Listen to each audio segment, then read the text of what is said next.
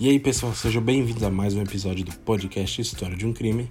E no episódio de hoje vamos falar sobre o caso Gabriel Kahn. Esse crime ele ocorreu em Blumenau, lá em Santa Catarina, e envolveu dois amigos, o Daniel Petri, de 16 anos, e o Gabriel Kahn, de 12 anos. Daniel Petri, segundo os vizinhos, ele era um menino que não dava trabalho, não perturbava a vizinhança, mas ele tinha problemas de comportamento desde pequeno, e poucas pessoas sabiam disso. E depois de um tempo, ele parou de ir para a escola, e ele ficava o dia inteiro jogando jogo de computador. E com isso, os pais meio que relaxaram, porque vamos dizer assim, ele não dava mais trabalho, então eles simplesmente largaram o menino lá e seguiram a vida deles. Já o outro menino, o Gabriel Kahn, ele era vizinho do Daniel e eles jogavam jogos de computador juntos. E pela manhã do dia 23 de julho de 2007, o Gabriel, ele estava sozinho em casa porque os seus pais foram trabalhar e o seu irmão mais velho, ele tinha ido ao dentista. Já que ele não tinha nada para fazer, ele começou a jogar Tibia no computador com seu amigo e vizinho Daniel. E durante essa partida, houve uma discussão no chat do jogo referente a uma possível dívida que o Gabriel tinha com o Daniel. Algumas fontes dizem que o Daniel tinha emprestado uma quantia de 20kk, que é a moeda utilizada no jogo, e em real eu não sei quanto que seria essa quantidade. Já outras fontes dizem que o Gabriel roubou a conta do Daniel. Mas enfim. Ao decorrer dessa discussão, o Daniel foi até a casa do Gabriel e quando o menino foi abrir a porta da casa, o Daniel simplesmente empurrou ele e ele começou a estrangular o Gabriel com um fio de arame. O Gabriel, ele ficou desacordado no chão.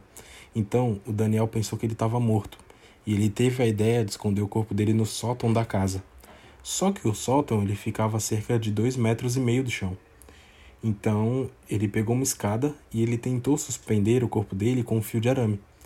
Mas, obviamente, ele não conseguiu, porque o corpo do menino era muito mais pesado do que ele pensava. Já que ele não tinha conseguido dessa forma, o Daniel pegou uma faca e um serrote e resolveu cortar as pernas do Gabriel.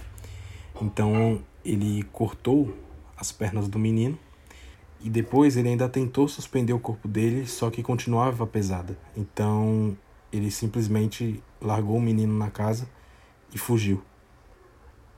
O tronco do Gabriel ficou próximo à porta de entrada da casa. E quando o irmão dele chegou do dentista, ele se deparou com aquela cena, ele não sabia o que fazer. Ele saiu correndo pela rua pedindo ajuda para os vizinhos e eles chamaram a polícia para resolver o caso. No dia seguinte, o Daniel, acompanhado do seu pai, ele foi até a delegacia prestar depoimento e ele confessou o crime. E no andamento da investigação, a polícia identificou que realmente houve a discussão no jogo e a perícia chegou em algumas conclusões, e uma delas foi que o corpo do Gabriel tinha sinais de estupro, algo que o Daniel nega. Ele diz que ele não era gay para praticar algo como aquilo. E a outra conclusão da perícia foi que o Gabriel ele foi cortado ao meio quando ele ainda estava vivo e ele veio a falecer por hemorragia. Os vizinhos ficaram simplesmente chocados porque eles sempre viam os meninos brincando juntos e nunca que o Daniel aparentava que faria algo daquele tipo.